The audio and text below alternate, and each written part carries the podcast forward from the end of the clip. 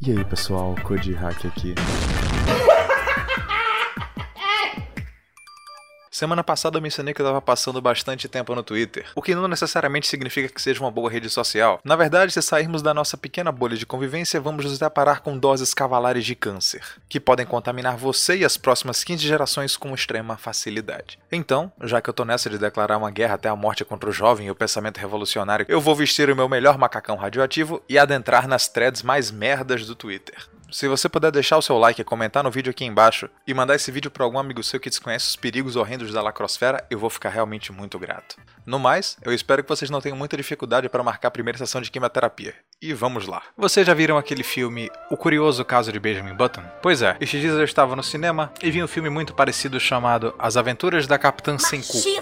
Capitã Marvel, também conhecida como Carol Danvers, é a heroína da vez da Marvel. Não por ter uma grande saga nos quadrinhos ou ser ovacionada pelos fãs de alguma forma, mas simplesmente por conveniência lacracional. A Marvel já tem um histórico longo de lacração, então não podemos esperar que eles queiram fazer algo que edifique o ser humano de alguma forma. Mas o nível disso proposto nesse filme é absolutamente mais tóxico e ordens de grandeza maior do que se viu nas revistas em quadrinhos. Com o roteirista dando um jeito de falar que o nome dos Vingadores surgiu da Carol Danvers por si só, puxando uma importância absurda para um personagem que estaria na quarta ou quinta linha de poderes da Marvel, sendo a primeira da linha dos mortais sendo exemplificada como Thor e Hulk. Esclarecendo alguns fatos antes que achem que eu não fiz nenhuma pesquisa antes de fazer esse vídeo, a Carol Danvers era a Miss Marvel, que substituiu a Capitã Marvel, que era uma mulher negra, sendo assim promovida e iniciando todo esse câncer maldito. É engraçado como as feministas e lacradores sempre vão preferir uma mulher branca e rica do que uma mulher negra que supera algumas adversidades, não é mesmo? E de fato, pesquisando na biblioteca da Marvel, eu acabei meio que percebendo que não existe nenhuma saga realmente relevante que coloque a Carol Danvers como alguém incrivelmente poderoso que mereça o protagonismo que estão forçando para ela. De forma que a Marvel irresponsavelmente forçou a protagonista, o roteiro e o filme assim mesmo. Na busca da aprovação da lacrosfera, que como todo mundo sabe, são uma boa moeda de troca ideológica para conseguir publicidade grátis e boas notas nos sites de review. E como se isso tudo já não fosse uma merda, temos a atriz Brie Larson pagando de empoderada, e quando digo empoderada, eu quero dizer que é um simples sinônimo para retardada, soltando uma lacrada fatal atrás da outra, com o simples objetivo de diminuir a figura masculina no universo da cultura pop. E agradar a lacrosfera, claro. O que seria um plano genial se 80% do público pagante não fosse masculino e branco. E provavelmente Cook com sobrepeso, mas isso não vem ao caso. O fato é que, mesmo sabendo disso, tanto os estúdios da Marvel quanto a própria Brie Larson declararam meio que uma guerra contra o Homem Branco, dizendo que o seu filme não era feito para esse público, e se negando a conceder material e entrevista para jornalistas homens e brancos. Mas peraí, essa filha da puta é azul que nem a mística? Qual seria o motivo de se negar a dar entrevistas para jornalistas e produtores de conteúdo que são homens e brancos? Forçar a contratação de mulheres e minorias pelo site de cultura geek? A ideia não seria contratar pessoas que entendem do universo para que possam escrever e falar sobre ele, e não necessariamente pessoas que têm cores, etnia ou sexo diferente? E é lógico que a partir desse comportamento tóxico se vem uma resposta à altura, o que acaba se juntando com o espírito de vitimização dessas pessoas, gerando esse tipo de artigo. Alerta! Urgente! Brie Larson, a nossa Capitã Marvel, já está há três dias sem atualizar as suas redes sociais. A atriz desapareceu desde ataques recentes dos haters contra ela, aonde estão atacando a sua aparência e espalhando fotos íntimas da atriz para humilhá-la ainda estão subindo tags humilhantes e criticando a bunda da atriz, usando xingamentos pesados contra a mesma pelo simples fato dela ser feminista. E ah, lá vamos nós. As pessoas não pegam no pé das feministas porque elas simplesmente são feministas. As pessoas pegam no pé das feministas porque elas são tumores cancerígenos com pernas, realizando desde atentados contra a lógica prática até apoiando movimentos que visam destruir a cultura ocidental e a sociedade em que vivemos, pelo simples fato de não conseguirem entender que há necessidade de fazer certos sacrifícios pela sociedade. E de bônus, ainda mascularam um exército de cucks para serem provedores financeiros e sentimentais. Aguardem um vídeo sobre cucks, vai sair um dia. Visto isso, poderíamos entender que os supostos ataques, o que eu chamaria de uma resposta à altura vinda dos consumidores desse conteúdo, é um assunto muito maior, mais denso e profundo do que simplesmente ódio e misoginia. É engraçado utilizar as palavras denso e profundo quando se está falando da piada com a bunda de alguém.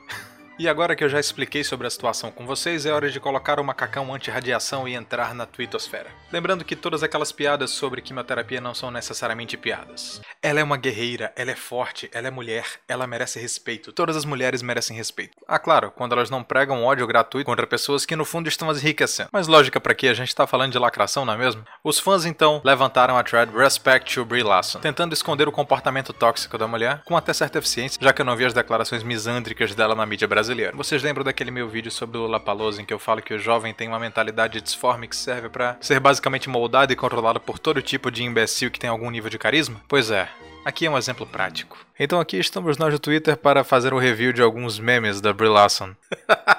Dá vontade, né, Brie Larson? de fato, meio que não dá para acreditar que uma mulher com porte desse consiga ter uma heroína que bate em forças com o Hulk ou Thor, segundo os novos roteiristas da Marvel. A mulher é completamente mirrada, ela não tem porte físico para ser uma heroína baseada em força. Realmente, num país tão machista, a bunda vem antes do talento para alguns. Tento não ser mimizento, mas vocês se esforçam sendo uns escrotos fazer o quê? Além de não saber usar a pontuação, nosso amigo aqui, que eu escondi a cara por motivos óbvios, porque lacrado é sujo e rasteiro, chama de escroto uma zoação com a bunda de alguém. Mas se uma feminista sai por aí falando que tem que cortar o pau de todo mundo, o cara vai bater palma para ver se ganha uma bigalinha de buceta. Milhões de atores sem bunda e eu nunca vi alguém subir a tag por isso. Mores, ela é atriz de cinema, não atriz pornô.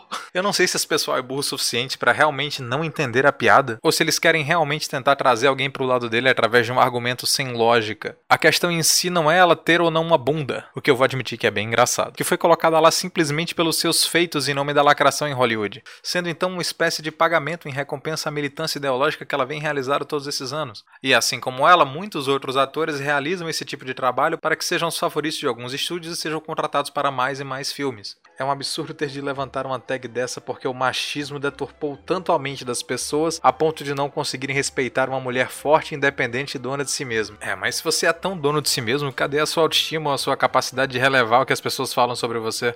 Então podemos concluir que uma pequena resposta se torna extremamente ofensiva para aqueles que estão acostumados a dominar a narrativa. O simples fato de não concordar com essas pessoas torna-se uma ofensa digna de pena de morte alguma coisa assim. Mas se eu fosse explicar o comportamento tóxico dessas feministas ao defenderem isso, eu poderia entender que seria algo no prospecto biológico, uma vez que a mulher não foi biologicamente projetada para aturar o feminismo e toda a pressão social e mental que ele acaba jogando em cima das pessoas, fazendo com que de certa forma toda essa carga e pressão que o pensamento feminista e esquerdista força sobre a cabeça das mulheres, suprimindo o básico dos seus desejos biológicos, que seria seguir o seu caminho, sendo mãe, tendo uma família, se realizando por qualquer outra coisa que não seja vitimização ou transferência do ônus da responsabilidade. Aquelas pessoas que se diziam empoderadas e afirmavam que nada seria capaz de derrubá-las são os primeiros a entrar em fúria com a primeira gozação pela aparência mesmo gritando e esperneando por todos os cantos que todos devem aceitar o que realmente são. A hashtag RespectToBrieLasson acabou se tornando um repositório de choro, onde esse pessoal indignado descontam suas frustrações para qual a estrutura da realidade e não consegue entender que para toda ação existe uma reação, e que sempre que você tratar alguém mal ou tentar subhumanizar alguma pessoa, principalmente em um ambiente público, isso poderá se voltar contra você, e com uma força talvez 10 vezes maior. Concluindo, toda ação terá uma reação, então tome cuidado com o que você faz. Muito provavelmente você é uma minoria barulhenta,